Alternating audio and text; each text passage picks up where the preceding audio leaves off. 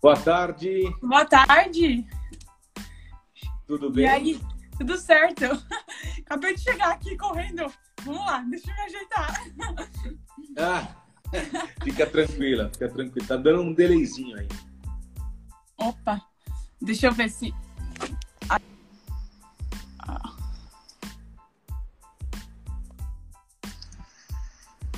Não Tá. sei se você tá me escutando Tá- direito, tá, tá com um delay. Eu, tô- eu não tô te vendo. Tô, tô- a imagem tá congelada. Ixi. Ah, Aí, agora, agora voltou. Voltou, Quer- agora sim. Você quer ligar de novo?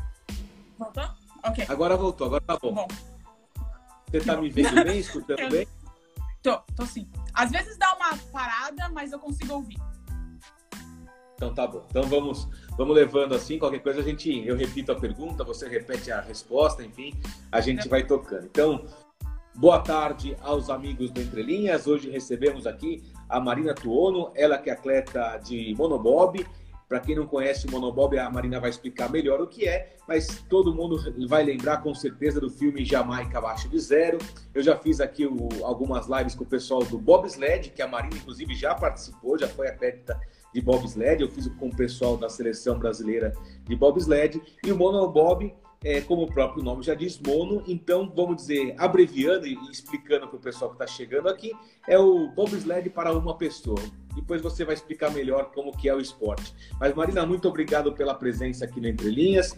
Vamos bater então o papo sobre sua carreira, o sonho olímpico, né? Enfim, as Olimpíadas também não são as Olimpíadas de verão, são as Olimpíadas de inverno. O pessoal tem que saber também que o mo- monobob é um esporte de inverno, não é, não é um esporte de verão. Então, as Olimpíadas que a Marina está tentando vaga são em Pequim em 2022. Marina, muito obrigado. Eu que agradeço. Obrigada pela oportunidade de compartilhar um pouquinho do meu esporte aqui. Todo... Sempre quando eu falo do bobsled, eu sempre falo que eu que tenho que ser grato a vocês por, por me darem a oportunidade de, de mostrar o esporte de inverno, mais específico o monobob para o Brasil e para as pessoas que provavelmente, como eu, no começo, não tem nem ideia do que esse esporte é.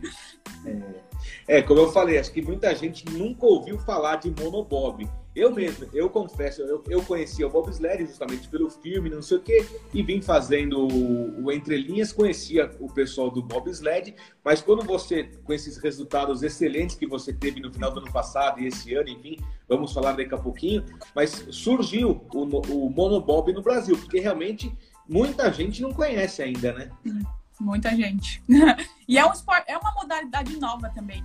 É um, o monobob ele tem estado presente no mundo do bobsled há, há bastante tempo, como um- uma transição para poder pilotar o sled de dois, mas não é um esporte olímpico, não era um esporte olímpico, era só um esporte olímpico para os jovens, nas Olimpíadas dos Jovens.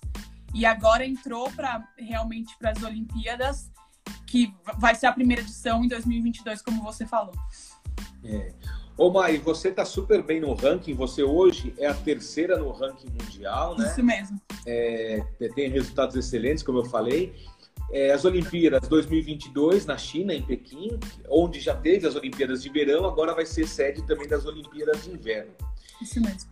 Me explica aqui, eu tentei entender, achei meio confusa essa classificação. Você tem que participar de cinco corridas e cinco descidas em dois países diferentes, em oito provas em pelo menos dois anos, para garantir a classificação olímpica.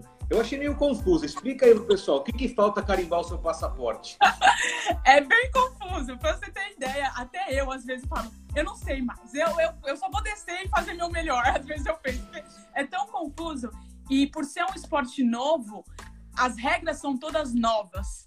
Então, eu, eu lembro no comecinho dessa temporada, tem o grupo do Monobob, então, pessoas do, do mundo inteiro perguntando, mas isso não faz sentido. Aí perguntando, mas o artigo tal e tal da, das regras e nananá. Aí eu, meu Deus do céu, se esse povo que fala tudo inglês não entende, eu aqui no Brasil vou entender.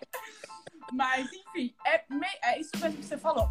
Eu tenho que competir oito competições e tem que ser em três, três é, pistas diferentes. Você mencionou lá é, dois países, na verdade tem que ser três pistas diferentes. Três E ah, e no, no, período de dois anos, no período que come, começou agora nesse, nessa última temporada e vai até uh, uh, o fim do ano que vem.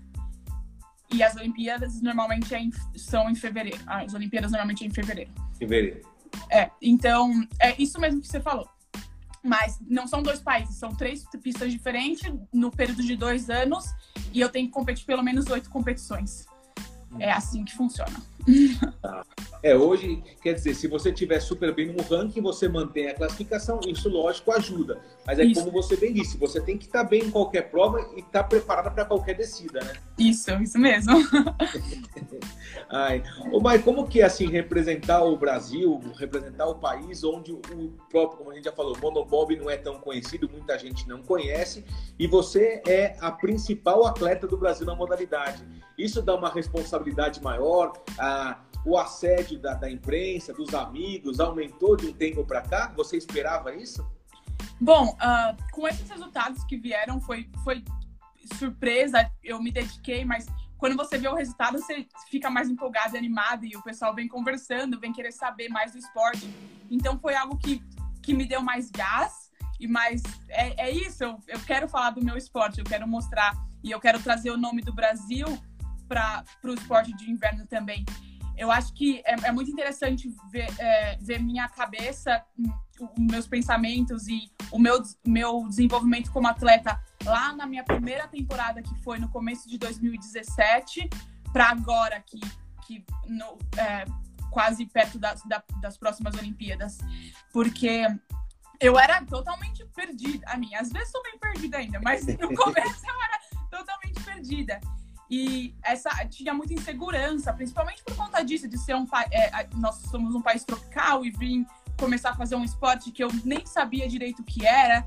Então acho que no começo eu tinha aquela insegurança muito grande e algo que, que meio que me puxava para trás em, em, vez de me, me dar mais gás para continuar.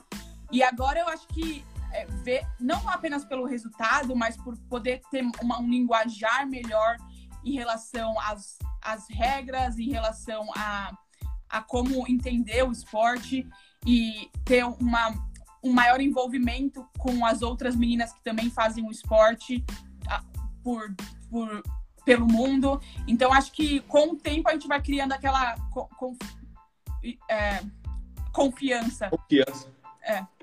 Então, acho que, que é, é, é, é, é muito legal. E, como você falou, aquela coisa de tipo, a, a, defender o seu país. E eu lembro que às vezes as pessoas vêm para mim e falam: Meu, você tá na. Você é parte da, do time Brasil, da seleção. E aí eu. É. E, e, tipo, eu. É! Tipo, é! Aí todo mundo. Isso é! É muita coisa. Eu, é! Sabe? Aquela coisa que, tipo, meio que não passa, porque a gente rala pra caramba igual qualquer outra pessoa, não é nenhuma. É. Eu, eu, eu falo às vezes igual, tipo, ator e atriz, a gente olha e fala, meu, olha aquela pessoa, mas se você vê a vida dele, eles são pessoa igual todo mundo. Igual.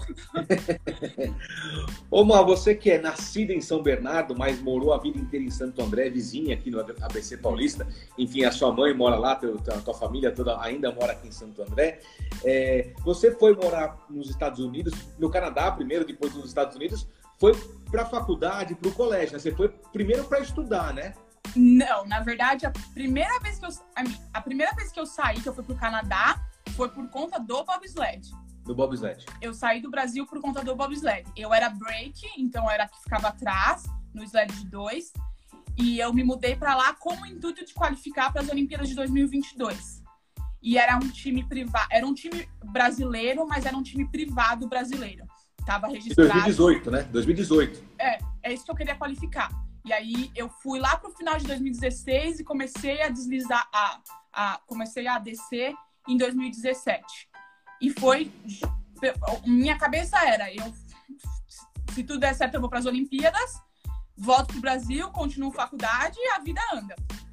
Mas como você vê, tudo mudou.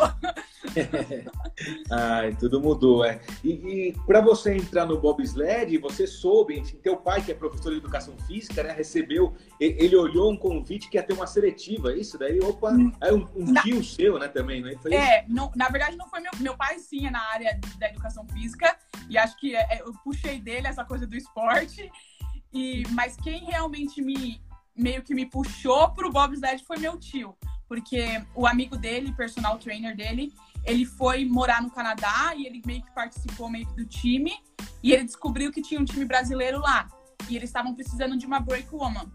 E como ele me conhecia, conhece meu tio, claro, e sabia que meu tio sempre falava de mim, que tinha uma, uma sobrinha que fazia esporte, que levantava peso, fazia crossfit, todas essas coisas, e sempre mostrava vídeo para ele. Aí ele pensou, ah, talvez sua sobrinha se dê bem no bobsled. E aí ele me contatou, meu tio, meu tio me deu o maior apoio. Meu tio, se eu tivesse uma oportunidade dessa, eu iria. E eu iria. Você tem que ir, você tem que ir. E, e foi, conversei com os meus pais, a gente sentou, ver se era algo viável. E, e foi. É, o plano era ficar só até 2018, mas, como eu falei, tô, tô no esporte até hoje e não pretendo sair do esporte muito cedo. É, que legal. E tem a, tem a carreira toda pela frente ainda. Você é muito nova e tem, como eu falei, esses resultados expressivos aí. Enfim, tem, tem muita carreira pela frente, muita lenha para queimar, muita descida, né, para fazer. Muita. Ô, Mar, mas você estava falando do seu pai, enfim, como eu falei, ele é professor de educação física. Eu peguei um pouquinho da história. Você fez ginástica artística, depois fez ginástica acrobática, fez levantamento de peso LPO, fez crossfit, quer dizer, a tua história tá ligada ao esporte. Sim, é, é bem isso. Meio que o que, o que fez eu. Um, um dos motivos que me fizeram aceitar sair do Brasil e fazer essa loucura foi, acho que, minha história com o esporte. Eu tá, antes de eu receber o convite, eu estava é, fazendo faculdade de direito. E foi quando eu meio que comecei a meio que pensar mais nos estudos do que no esporte. E eu tava fazendo só crossfit né, nesse tempo, porque dava mais abertura para tempo. E antes eu fazia ginástica e era muito mais dedicação. E eu fiz ginástica acrobática também, em que é, eu fazia uma dupla, então tinha eu e mais uma menina. Então não era só eu, eu tinha que estar lá por mim e pela minha dupla. E as coisas começaram a ficar muito complicadas com escola e treino, e comecei a fazer estágio. Eu falei, não, não dá Aí eu achei que eu ia encerrar minha carreira, mas foi quando tudo começou. Aí eu foi isso, eu comecei a ficar muito envolvida com levantamento de peso, tava fazendo crossfit e tava indo pra faculdade. E eu gostava muito da faculdade de direito, mas eu não, não, não tinha muito, não encaixava muito, sabe? Não era aquilo. E aí, quando eu recebi essa oportunidade de sair do Brasil e fazer o bobsled, eu pensei, minha vida inteira foi por volta do esporte. Então, por que, por que não? Por que não tentar? E eu sempre quis também ter experiência fora do Brasil e nunca tive oportunidade. E nunca, nunca gostei de inglês também. Eu lembro que minha mãe me, me pôs uma aula de inglês no Brasil, era só desastre. Eu voltava pra casa chorando, que eu não entendia nada. e aí eu falei, vai ser uma oportunidade boa com, com inglês, com esporte. É, ver se é isso mesmo que eu quero, a questão da faculdade também. E eu falei, vai ser um ano de aprendizado. Uhum foi, foi isso. Quando você foi para o Canadá nessa tua primeira experiência que você falou, depois você chegou a terminar a faculdade, hoje você é formada em advocacia, direito ou parou de vez? Não, aí que foi, foi a maior loucura, acho de todas. Foi quando eu tava lá, aí infelizmente a gente não, não, não conseguia a vaga, não, não, não conseguia a vaga olímpica para 2018. E nesse meio termo, o meu coach de levantamento de peso aí no Brasil, na, é, que eu ia pro é, CrossFit Hangar 193, é, tinha, o coach de levantamento, levantamento de peso lá, ele me mandou uma mensagem e perguntou se eu queria fazer. Se eu, se eu queria uma bolsa de estudo nos Estados Unidos. Eu falei, quem não quer uma bolsa de estudo nos Estados Unidos? e aí foi aí que eu comecei o processo para poder aplicar, para fazer inscrição no na faculdade nos Estados Unidos. E, e aí eu pensei, já era direito. foi, foi aí assim. Cê, daí você foi para qual faculdade? Você fez qual faculdade daí nos Estados Unidos? Eu co continuo fazendo, eu estou fazendo ciência do esporte. Ah, ciência do esporte, ligado ao esporte, legal, legal. É. Ó, tem a N Quintilho, Marina Olímpica, vai pro mundo. É, a Elo Campanholo tá aqui, tá te mandando um beijo. Kiba Cruz, Flávio Moraes, Gabriel Carnas, Rodrigo Gaeta, enfim, tem o pessoal. Opa, oi, galera. É, quem quiser, então, pode fazer a pergunta, pode fazer seu comentário. Eu vou repassando durante a live aqui para Marina Tuono, atleta de monobob, vou passando aqui conforme for, a gente vai batendo um papo, interagindo com todo mundo. Uma, estava vendo também nessa história, como você acabou de falar, você no, o inglês nunca foi seu forte, você não gostava de estudar. Quando você chegou no Canadá e depois nos Estados Unidos, teve dificuldade com a língua, claro. Como que você foi essa adaptação? Nossa, foi, foi tenso. No, no Canadá, eu fiz o maior erro da minha. Não o maior erro, mas quando você tá num país, não conhece ninguém, o time que eu tava era brasileiro, todo mundo fala português. Fiz um monte de amigo brasileiro. Então, eu vivia no Canadá, mas só falava português. Português. E, e eu, te, eu tentava meio que me enfiar, fiz alguns cursos de inglês lá, tentava me enfiar no inglês, mas não poderia ter feito melhor com isso, de, de me enfiar no mundo do pessoal que fala inglês. Então foi bem difícil quando eu cheguei lá e tem toda essa insegurança. E o esporte também exige muito, porque todo mundo fala inglês. Então eu dependia muito do meu coach na época e da minha piloto, que era ela é canadense, mas casada com um brasileiro. Então era tudo muito depend, dependia muito dele, deles traduzirem, deles explicarem, deles falarem tudo. Era algo era ajudava, mas ao mesmo tempo era ruim porque eu não me desenvolvia com, com o inglês. Mas aí, quando eu recebi a bolsa de estudo, quando eu recebi a, a, a, proposta da bolsa de estudo, aí que eu pensei, ou eu falo inglês, ou eu falo inglês. É. E aí quando eu, foi quando eu comecei a ralar. E foi tenso. foi, foi tenso, porque eu tinha que fazer a prova né, de proficiência para saber se eu tinha capacidade de, de ir para a escola dos Estados Unidos. E repetir no, no teste um monte de vezes. Mas no fim passei e tô aqui hoje. Mas é. foi, no começo foi, foi bem complicado. É uma coisa que, que é muito importante se você quer entrar no mundo do esporte de gelo.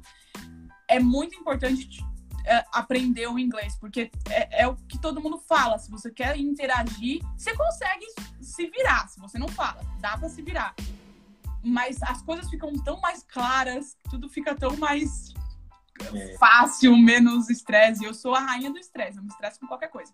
Então fica tudo, tudo mais fácil. É, como você falou no começo, né? A questão do regulamento, de regra, de ver o calendário, é tudo em inglês. O, o regulamento da, da, Confederação Internacional chega em inglês. Daí, se você, um termo técnico, alguma coisa que é, que é mais específico, realmente, se você não fala inglês, que é a língua universal, você fica realmente perdida, né? Chega um negócio, você não entende nada, daí complica, né? Sim, sim. E, é, e era o que acontecia lá no começo, porque você vê na televisão ou nos vídeos de bobsled a descida, um segundo, um, menos de um minuto acabou a descida. Só que por trás disso tem, tem tanta coisa, que nem hoje eu fui pra pista, eu cheguei na pista 4, não, cheguei na pista 10 e 45 começou o treino. 10h45 eu cheguei na pista agora, que aqui são 4 horas. Foram das 10 às 4. então, é, é, muito trabalho no sled, tem todo o linguajar, não é só o inglês que a gente fala, mas também tem o inglês relacionado com a pista, que é das, das curvas. Então, é, é, é muita coisa. Tanto é que outro dia eu estava trabalhando no sled com o meu técnico e ele começou a falar um monte de coisa. Eu falei, nossa, eu preciso de uma aula de inglês de, das peças do sled, porque eu não sei nada. Então são, são coisas. É, é, é muito importante para poder entender o esporte. E também os, os, técnicos, eles todos são daqui.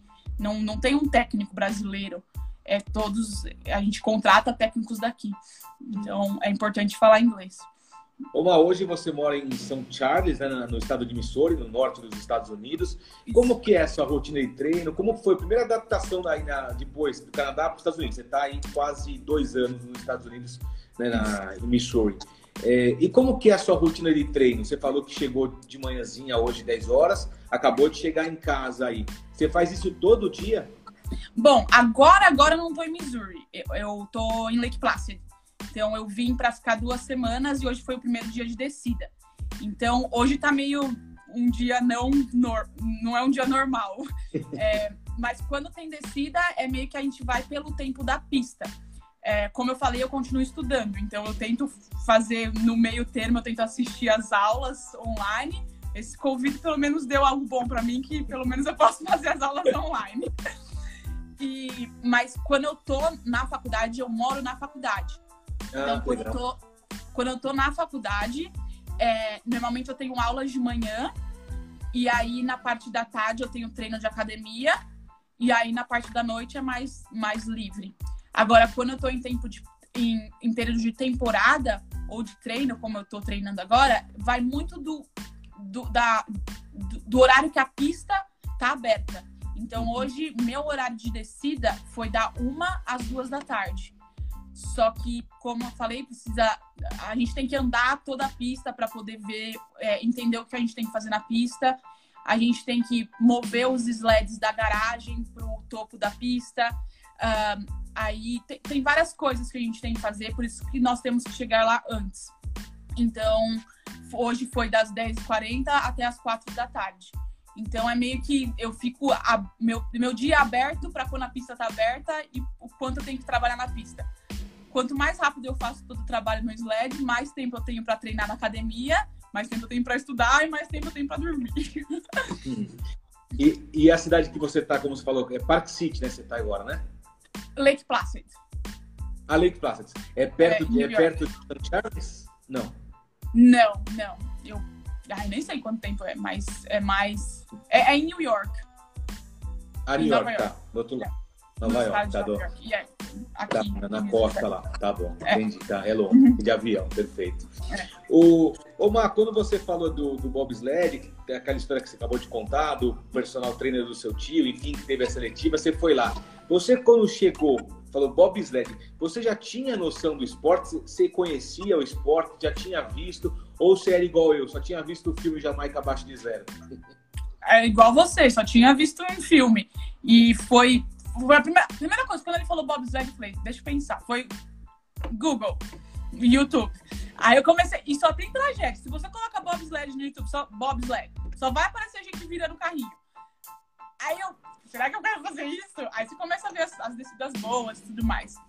Aí foi assim, eu só tinha só a noção de vídeo mesmo, não tinha muito mais que isso, não. Foi meio com a cara e com a é. coragem. Então, foi meio que pedindo para Deus que eu gostasse do esporte. Mas se eu não gostasse também, eu podia voltar. Então, é isso.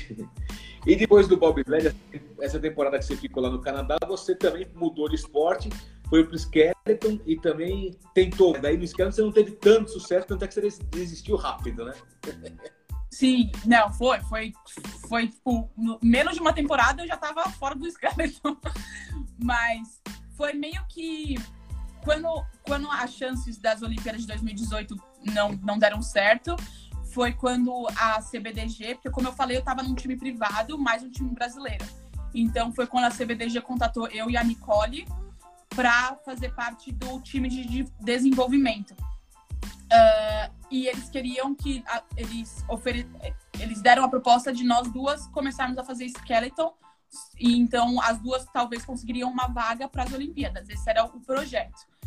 Mas eu tava me dando muito mal, eu não tava conseguindo entender o esporte, não é, eu gosto da atmosfera do esporte, tanto do skeleton como do bobsled, as duas é, é, eu gosto do esporte de gelo mas era uma coisa que não tava, não tava clicando, não tava dando certo. E eu via a Alice dando tão bem, e eu perguntava, mas o que, que, você fez lá? O que você fez aqui? Eu, eu só sinto que eu tô batendo em todos os lugares e não tá acontecendo nada.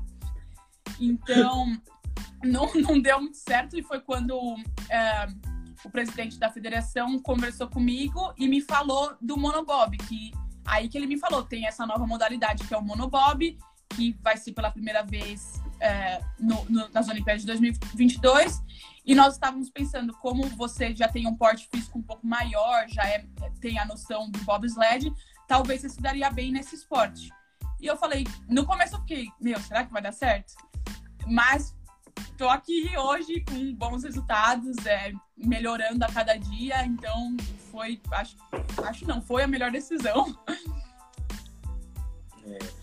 Mandar um beijão para Nicole Silveira, atleta, atleta, do Skeleton, até já esteve aqui no Interlinhas também, mora, mora, no Canadá, enfim, uhum. é, com quem você dividiu aí viagens, concentrações, como você acabou de falar que dividia. Tem uma pergunta aqui, uma, do Daniel Bacaro, pergunta se existe a possibilidade de você fazer dupla com a Nicole no bobsled, no, no, no Two Human. Oh, não sei, acho que a Ani não quer voltar pro bobsled, não. eu falo, a gente é muito amiga, porque a gente. A, nós. Eu não sei se ela comentou. Não, não lembro se ela falou, mas eu e ela começamos juntas no bobsled. Eu Olha. comecei primeiro e, e nós revezávamos. Ela também já foi break de bobsled. Então era eu e ela como, como breaks. E a gente. Eu conheci ela lá e a gente tem uma amizade muito forte. E a gente brinca às vezes é, essa questão. Até já comentei, ah, eu, eu piloto, você puxa, mas ela tá, tô, tá se dando tão bem no, no, no Skeleton, não tem por que puxar ela pro bobsled, não. se ela hum. quiser, tá aberto a proposta. Ah. Ô, Mar, como eu, como eu falei, como eu te apresentei aqui, mas resumidamente, o monobob é o bobsled para uma pessoa, certo? Qual, qual, é a principal diferença? Lógico, além da, da dos integrantes, que no, no bobsled tem bobsled para quatro, que é o mais tradicional, Sim. e como você falou, tem para duas pessoas. No four man ou, two, ou four woman, tanto faz, né? Quatro mulheres ou quatro homens e dois homens e duas mulheres. E no monobob, qual a principal diferença além dos integrantes?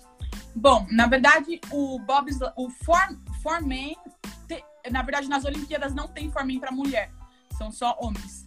E tudo começou meio que eles queriam mais um esporte para mulher. Então tava essa discussão entre o Four Woman ou o Monobob. E, hum. ter, e eles escolheram o Monobob.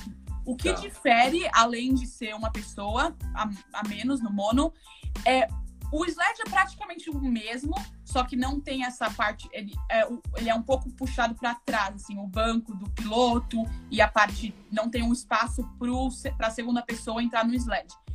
E na pilotagem, eu não tenho muita experiência de two woman. Eu já pilotei aqui em Lake Placid, mas não, não tenho muitas descidas no two woman. Mas o que. Uh, pelo que eu converso com os atletas que têm mais experiência, a principal diferença é a questão do peso. O monobob, ele não é tão pesado como o two-man, porque não tem, só tem uma pessoa. pessoa. Então, ele não fica com, com menos peso, não tem tanta tração no gelo. Já que não tem tanta tração, é mais fácil do sled ficar meio que balançando na pista. Então, tudo que você faz na pilotagem é com a sua mão, você pilota assim. Então, é, tem que ser muito mais gentil com a mão e tem que ter uma noção um pouco maior, porque não tem tanto peso. Então é, é não tem essa tração no gelo como no two, two man e o four man. Então acho que essa é principal uma das principais diferenças na pilotagem por ser mais leve, então é mais lento também porque é mais leve. Uh, acho que, que essas são as principais diferenças. E você tem autonomia total, né? Porque você é sozinha no carrinho, no, vamos dizer, no trenó. Que... Você tem que fazer tudo. Sim, acho que essa é a parte que que tira um pouco da carga, porque quando você pula, pilota o de, de dois, você sempre pensa, tem o sled, mas tem alguém atrás de mim. Então não é só eu. Se eu faz, fizer alguma coisa de errado, eu me machuco, eu faço. Sou eu. Mas quando você pensa, tem alguém atrás de mim. Se eu fizer alguma coisa de errada, eu não quero machucar a pessoa que está atrás de mim. Então tem essa responsabilidade também. E a questão de trabalho, é, que eu estava até conversando com o meu coach hoje, que ele fala: Marina, você tem que fazer two man, porque aí você faz two man e o mono, porque você tem mais gente para te ajudar. Porque com o two man você tem o seu sua sua break, normalmente você tem duas para poder revezar. Então tem gente para puxar o sled, virar o sled, tirar o runner, colocar o runner, pôr os parafusos, tudo junto. No mono sou eu mesma, então como se vira um sled de 160 quilos sozinha? Não dá. Então você tem que é. ficar procurando ajuda. Aqui tá eu e meu coach, então a gente se vira para fazer as coisas. Mas é. acho que, que o trabalho no mono é um pouquinho maior porque você tá sozinho e você tem que trabalhar com um sled que é bem pesado. É, eu até fiz, como eu falei aqui no começo da nossa live, eu fiz a live com, com o Eric Viana, fiz com o Edson Martins, com o Bindi Latin, o pessoal do, do Bob Sled, e eles falaram justamente isso, que além de você ser atleta, ou, ou do break, ou pushman, ou... Né, é mecânico. É mecânico, exatamente. Tem que, você tem que entender a mecânica do equipamento. Sim, porque também, é, no começo, isso foi outra coisa que mudou quando o bobsled, o monobob começou, era é, a IBSF era responsabilidade responsável de, de oferecer o sled para nós. E teria um grupo de pessoas, de mecânicos, trabalhando nesses sleds. Então era meio, você vai para a pista, você tem seu sled pronto lá, você pode mexer nas suas é, runners, é, o que, que, é no, no, a runner, você entende quando eu falo runner? De É a, corrida? a ble- é a parte de baixo do sled, o que desliza. Como se fosse as lâminas. Lâminas, isso, lâminas. Então, ah, você pode mexer nas lâminas, você pode pedir para os mecânicos, você pode abrir isso daqui, eu posso ver isso aqui, você pode fazer tudo isso, mas eles são responsáveis por mover, eles eram responsáveis por mover o sled, eles ajudavam a consertar o sled se o sled quebrasse, mas agora, ah, no- durante a pandemia, é, a, a IBSF resolveu que não ia oferecer mais sled para ninguém. Ixi. E a gente tinha que comprar o nosso próprio sled. Então foi meio que uma bomba que explodiu na frente do, do Brasil. E, e aí começou essa questão. É, era muito fácil, porque tava na nossa mão. Tinha os mecânicos lá, tinha o pessoal movendo.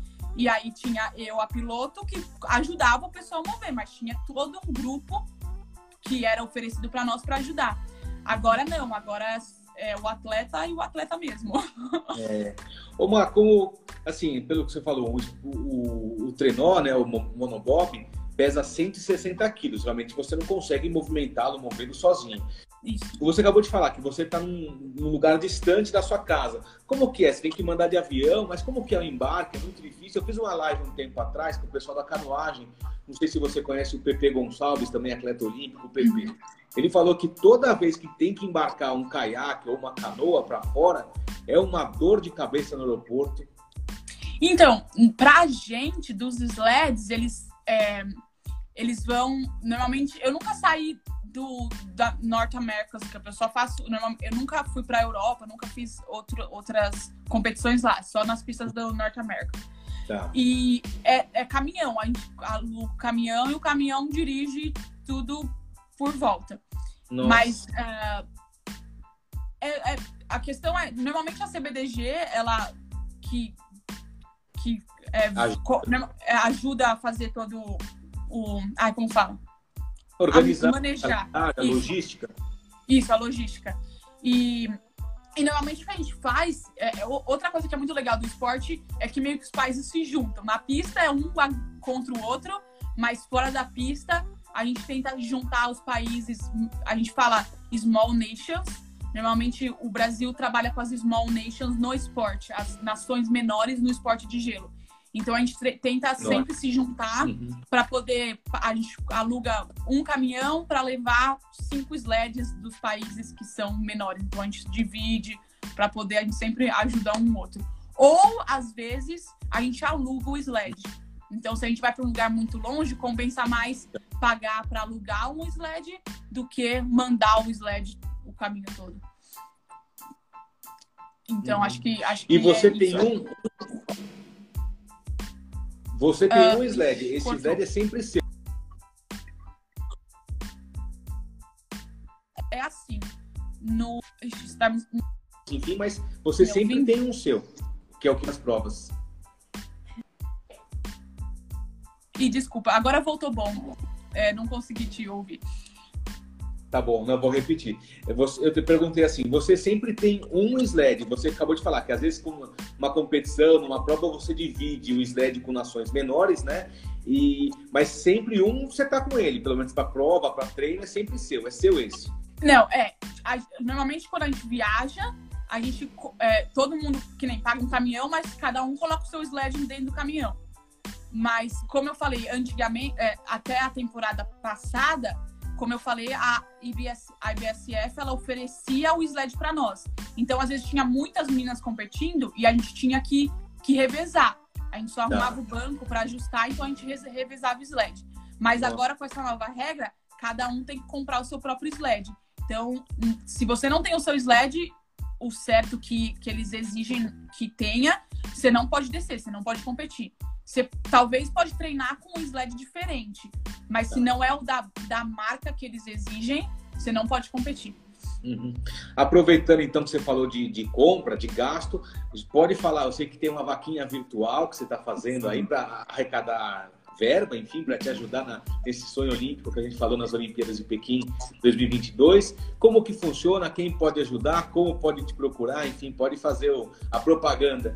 Sim, bom, você liberou, vou fazer então.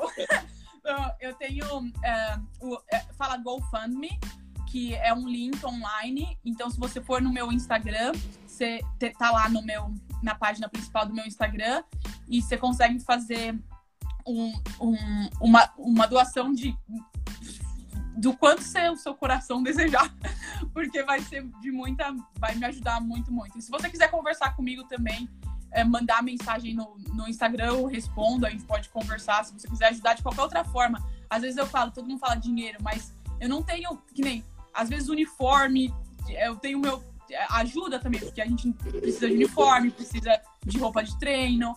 Então, não é só, só questão de, de dinheiro para as viagens, porque eu uso dinheiro normalmente para as viagens e para. Quando a gente viaja, tem que alugar carro, tem que pagar hotel, tem que pagar uh, alimentação. Então, e, então, se você puder ajudar, qualquer, qualquer coisa ajuda muito. É, aí, pessoal, vamos ajudar, enfim, a nossa futura atleta olímpica representando as cores do Brasil no mundo afora aí. A Marina Tuono precisa da ajuda realmente, que a vida de, de atleta, a gente sempre fala de futebol, que a gente, lógico, entende que é uma outra realidade, é outro mundo. Sim. Esses esportes, ainda mais os esportes menos conhecidos, ou os esportes profissionais amadores, que é handball, é, enfim, outros, diversos esportes que a gente tá, conversa aqui no Entre Linhas, a gente vê realmente a realidade do atleta. Uma, nessas lives que eu fiz aí, como eu te falei com o pessoal do, do bobsled, todos me falaram que a, vamos dizer assim, a largada, entre as, o pessoal entender melhor, a, a descida no começo, a largada antes de entrar no sled do Brasil é realmente muito forte, né? Como que é no, no monobob? Também a sua descida realmente é muito boa? O Brasil é, é especialista na entrada no trenó, vamos dizer assim? E aí que pega comigo. Porque os meninos todos do time, do time masculino, eles, eles vieram do, do atletismo, né? Então eles são super rápidos. Agora, eu, infelizmente, não vim do atletismo.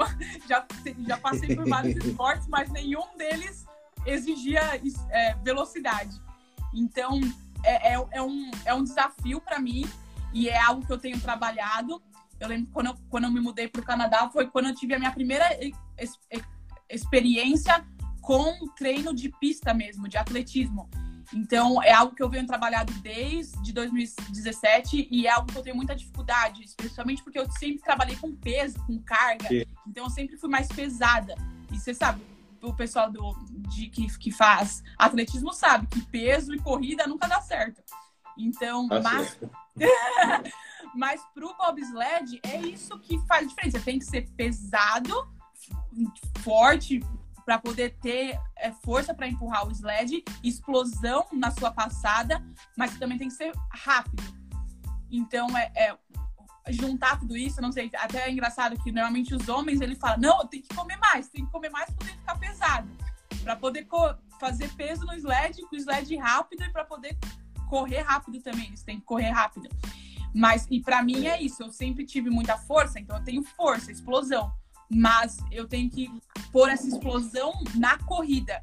E é algo que, que para mim é um desafio e é algo que o meu o, a, a minha largada tem melhorado desde quando eu comecei, mas é um, é um, é um, um, um trabalho em, em, processo. Então, é, é, é, um, é um, como eu falei, é um desafio para mim é algo que eu tenho consciência e que eu venho trabalhado desde o começo. Ô Mai, dessa questão do processo também que você falou, é, vou citar o exemplo da Nicole também, que também foi atleta de crossfit, atleta de levantamento de peso, enfim. Você sentiu também a mudança no seu corpo? Porque, como você falou, você era forte, pesava, né, pegava peso. Hoje você tem que ser mais magra, tem que ser, lógico, forte, mas sem, sem tanta carga, vamos dizer assim? É, eu acho que uh, pra mim não foi tanto. É, que nem, se você pensar lá no começo, que eu era ginasta, eu ganhei muito mais massa muscular e muito mais força.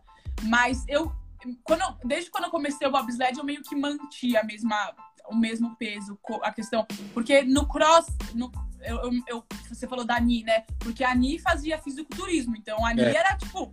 Eu lembro, eu conheci ela quando ela terminou, acho que menos de um mês depois de um show. Ela era um palito. Ela era muito magra. Muito magra. E não que ela não seja não, mas ela era. Se você olhar uma foto dela no começo e agora, é tipo, de espantar.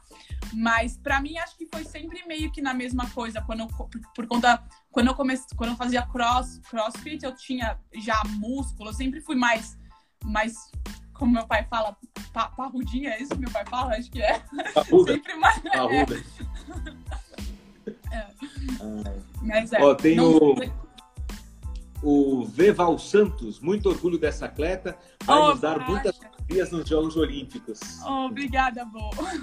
A gente chama, o apelido dele é Borracha. O Hubert Vicente também aqui de Jacareí, em São Paulo, também está te mandando um abraço. O Opa, abraço. Paulo Coutinho acabou de entrar também. Enfim, tem o Oi, pessoal. Paulo. Ô, Mar, é, dos, seus, dos seus resultados mais recentes, enfim, que realmente, como a gente falou, te colocou em evidência no mundo esportivo, enfim, com mais evidência ainda do que você já tinha. É, o ano realmente foi um ano totalmente atípico, essa questão da pandemia, todo mundo sabe. Mas 2021, em Park City, aí nos Estados Unidos, no teu país, entre aspas, na agora, em janeiro, né? Teve uma descida dia 15 de janeiro, você ficou em segundo lugar. No dia 16, você ficou em terceiro lugar. Dia 17, outra medalha, terceiro lugar. Quer dizer, um final de semana inesquecível, né? Foi. Foi só. Foi, foi uma, da- um- uma das minhas melhores competições, período de competição. É uma pista que eu. Foi a primeira. Acho que foi a primeira pista que eu dirigi o mono, então eu comecei a aprender naquela pista. E é uma pista mais tranquila. E eu, eu gosto muito porque é uma pista mais bem mais tranquila. E eu adoro aquela cidade também. Então É. acho que foi, foi, foi bom. Foi, fo- foram bons resultados e, e, e, e foi quando eu pensei também que eu tava na a, a questão da pandemia, né? Que eu tava, meu, não sei se eu vou, nem sei se eu vou poder competir, porque foi tudo meio que de última hora também, porque eles mu- mudaram o calendário milhões de vezes e na minha cabeça era eu, eu vou competir, eu vou treinar, será que vai dar certo? A gente não teve muito tempo de treino, foi meio que chegou lá, três dias de treino, competição, então foi algo que esses resultados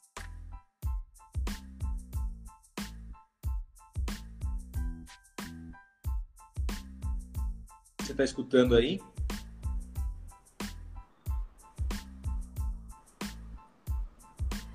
Ixi, travou. Não sei se você tá me escutando, mas eu não estou. Acho que agora voltou.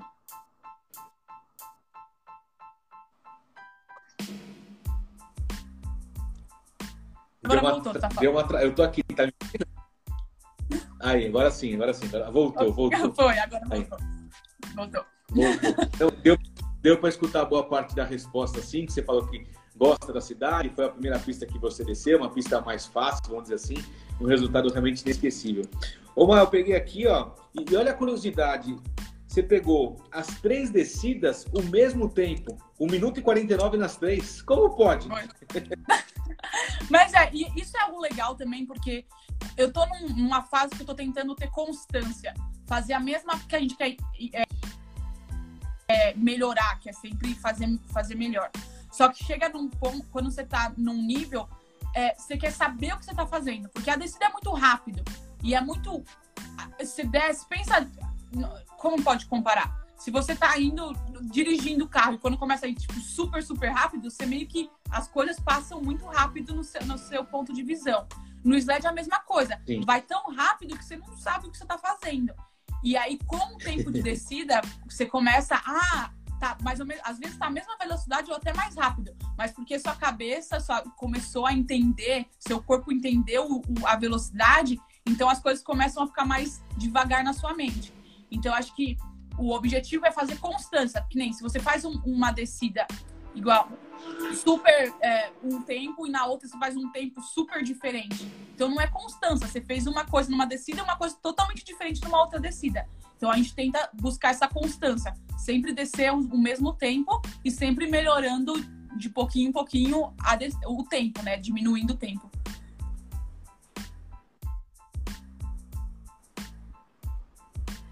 Uhum. Nessa, nessa prova, na primeira, que foi na sexta-feira que você é, levou a medalha de prata, você ficou apenas um segundo da, da campeã, que eu, eu não, não, não conheço, confesso que não conheço, a americana Nicole, a pronúncia Nicole. é Votti? Ah, eu não sei pronunciar o segundo nome dela. Eu sempre eu chamo ela de Nicole. Nicole. Então vamos chamá-la de Nicole Votti, porque é V-O-G-T, então vamos, vamos falar que é Nicole Votti. Mas é, um segundo, é foi... é muito pouco, né? É, é que no, no, no esporte de verão, no, no gelo, um segundo é, é pouco, mas ao mesmo tempo é, é bastante, porque fração de segundos nesse esporte muda tudo. Então, é, é, o tempo, cada segundinho nesse esporte muda muita coisa. Uhum. Omar, aí depois teve a competição em Lake Placid, também nos Estados Unidos, aí em fevereiro, no mês seguinte, mês passado. Aí você ficou em quarto lugar, aumentou um pouquinho, fez em 2 minutos e 2, e depois na segunda descida você ficou em quinto lugar. Isso, foi. Uh, é, é, é, difícil comparar os tempos de uma pista para outra, porque cada pista é diferente. E então a pista de Lake Park City é uma pista mais rápida do que aqui em Lake Placid, mas aqui em Lake Placid é uma pista muito técnica. É uma pista, eu tô aqui de novo porque eu preciso arrumar essa pista, porque é uma pista que tem muito detalhe e, e, e é, muita, é muita técnica envolvida, enquanto Park City também tem muita técnica, mas não tanto quanto aqui. E é muito engraçado porque todo mundo acha que, até eu achava que essa pista aqui era mais rápida do que Park City, mas na verdade Park City mais, é mais rápida. É só porque nessa pista você não para, você vai virando. Eu lembro que até no começo eu falava pro meu coach, eu, eu não sei, só sei que foi não foi bom, não senti bom, porque bateu em tudo, tava tudo tremendo, eu tô cheia de roxo. Aí ele falou: bem-vindo a Lake Placid, você pode fazer sua melhor descida, vai tremer tudo. então é uma pista bem agressiva, vamos dizer assim. Mas eu gosto, é bastante desafio. Essa pista é bastante desafio. Hum. E justamente isso aí, você falou que fica batendo tudo. Como que é? É estreitinho o espaço que você tem dentro do trenó? Você põe um, é um cinto para você não ficar chacoalhando? Como que é para justamente bater, ficar com roxo? Não, não tem como. Por mais que você tenha que se proteger, você, você vai bater. Mean, você vai melhorando, né? O melhor é quando você não bate, aí sua descida é perfeita. Mas com o aprendizado vem os roxos. Mas uh, não tem cinto, uh, a gente só corre, entra e segura as duas rings, as duas cordinhas que tem. E o sled é um pouquinho. Depende. O meu sled ele fica, tipo, mais ou menos. Que nem meu ombro tá aqui, fica mais ou menos aqui de distância. Então, o, é, até hoje, meu coach, ele, a gente pegou uns, uns foam, é, uns, uns colchãozinhos para poder pôr do lado, porque pelo tá. menos eu fico mais estável. Mas não tem é muita velocidade, é muita pressão, a pressão é muito forte, tem tem pista, tem, curvas que a pressão é muito forte. Então, por mais que você fique travado, você vai mexer, não, não tem como. Tanto é que eu corto tudo minha mão, tava falando com meu coach, eu falo, não sei o que eu faço, parece que eu esmurrei alguém. Porque eu corto tudo na mão, porque eu não sei o que acontece. Lá dentro tudo acontece. Caramba, olha. O, o Val Santos, que já participou, está te perguntando quantos metros a extensão da pista. É a mesma pista do bobsled, né? Então tem que ter 14 ou 15 curvas e comprimento, você sabe? Senão eu tenho ah, eu não sei o comprimento. Essa pista aqui tem 19 curvas. É, as pistas nunca são iguais. Tá. Então a pista de Lake Placid tem 14. Eu, eu não vou saber te dizer o, a, o comprimento, mas se você entra. É... Não, eu, eu, tenho, eu tenho aqui a resposta, eu tenho. Ah, legal. É, a, a, pista, como é de a mesma de bobsled, eu tenho a base legal. do bobsled, então é de 1,2 km a 1,5 km, mais ou menos essa média, como a Marina acabou de falar. Pode ter de, de 15, 19 curvas, enfim, mas é nessa média de 1,2 km até 1,6 km, 600 km e meio no máximo, tá bom? Não passa muito disso não, Val Santos. Omar, aí depois ia ter o circuito mundial, que ia ser na Alemanha, né? Também dia 22, quer dizer, faz 10, 15 dias mais ou menos, Sim. que você não pôde ir para a Alemanha devido à pandemia do coronavírus, mas mesmo assim você levou medalha. Foi, foi, foi meio que surpresa, porque o pessoal, eu tava, eu tô, tava sem sled lá na Europa, então não, e também por conta da pandemia, não deu para viajar. Então eu só fiz o, as competições aqui nos Estados Unidos. E e aí minha amiga da Nigéria, ela foi para lá com o meu coach, porque a gente tem o mesmo coach. E aí eu tava seguindo, né? Porque se você entrar no site da IBSF, você consegue ver todo as, as descidas, tempo e o ranking. E eu tava em segundo no ranking e eu tava só acompanhando. E aí depois, quando acabou essa competição que foi em Conixi, E meu coach mandou mensagem: parabéns pelo terceiro lugar. E eu fiquei terceiro, tipo, foi tipo, meio que surpresa. E foi tão engraçado ele falando, porque ele falou, foi, foi meio que hilário, porque ele tava. Ele falou, é, primeiro, é, em terceiro lugar, Marina é, from Brasil. E aí todo mundo, tipo, olhou, porque lá. Que, porque, querendo ou não, lá, o desenvolvimento do esporte lá é bem maior. É, tem muito mais meninas competindo lá, tipo, muito mais sleds competindo lá. E as meninas da Europa são, são muito boas, é, são, tem uma técnica muito boa. E eu nunca fui pra lá, então eles não fazem nem ideia de quem eu sou. Aí meu técnico falou, todo mundo, tipo, quem é essa? Tipo. É. e aí, depois, mais tarde, minha amiga da, da Nigéria me mandou o um vídeo, que foi engraçado ver o vídeo. É. E você já recebeu a medalha? Já tá com você a medalha ou não? Não! Eu, eu, meu coach falou que. Ele falou assim: é muito pesado, não vou trazer na minha bolsa, não. Eles vão te mandar por correio. Eita! Mas eu, eu, eu não sei, porque eu, eu nem sei pra que perguntar. Vou perguntar meu, pro, pro meu coach amanhã. Porque eu não sei se eles vão mandar pro Brasil ou se eles vão mandar pra Missouri. Porque quando eu registrei lá atrás, eu registrei meu endereço brasileiro. Santo André. Então, é, é um troféu. Eu falei, eu mandei pro meu coach, sério que eu vou ganhar um troféu? Ele, é! Vai chegar na casa da sua mãe logo logo, então, aí, é. O Cássio Miciroli te pergunta aqui, Má, qual a velocidade máxima que você atinge no mono? Uh, eu já fiz 1 e 20, é, 129 km por hora. 129. No mono. É. No, no Two Woman, eu já o mais rápido acho que foi 140. É e, e, só para explicar para o pessoal, então essas duas, igual a Copa da a Copa na Europa que você ia participar, era a Copa do Mundo, uma etapa, etapa da Copa do Mundo onde terminou, né? E essas duas que você participou nos Estados Unidos também fazem parte da Copa do Mundo. É Bom, na, na, verdade, existem três circuitos rolando. É, North, Ameri uh, North Americans Cup, Europe Cup e o World Cup. Tá. Uh, eu participei da North Americans Cup. Essa competição que foi em, na Europa foi Europe Cup.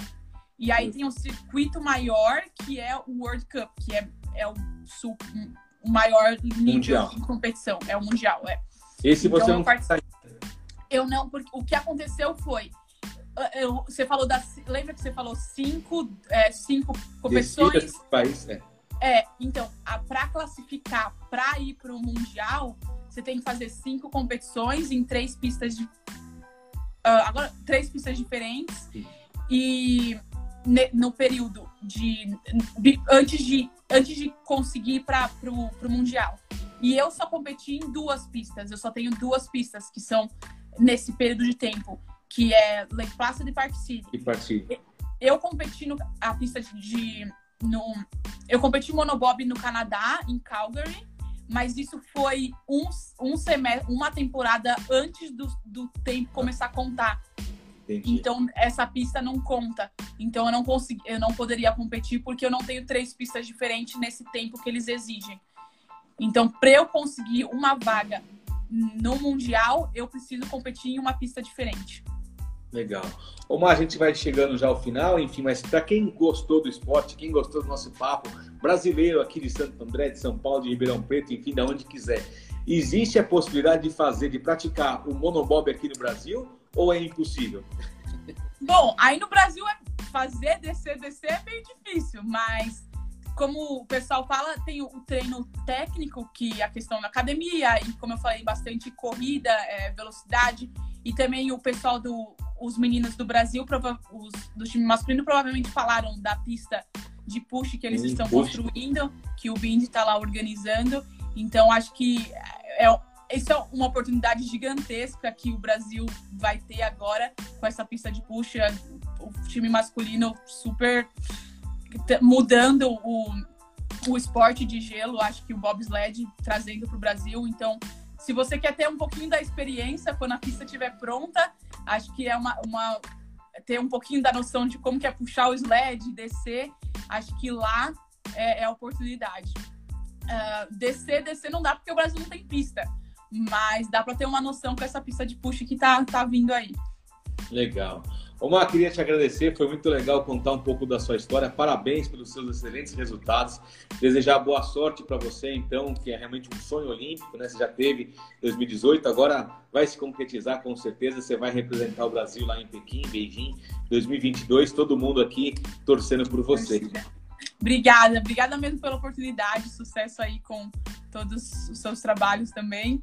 E é muito, muito bom poder estar aqui e trocar essa ideia sobre o monobob. Legal.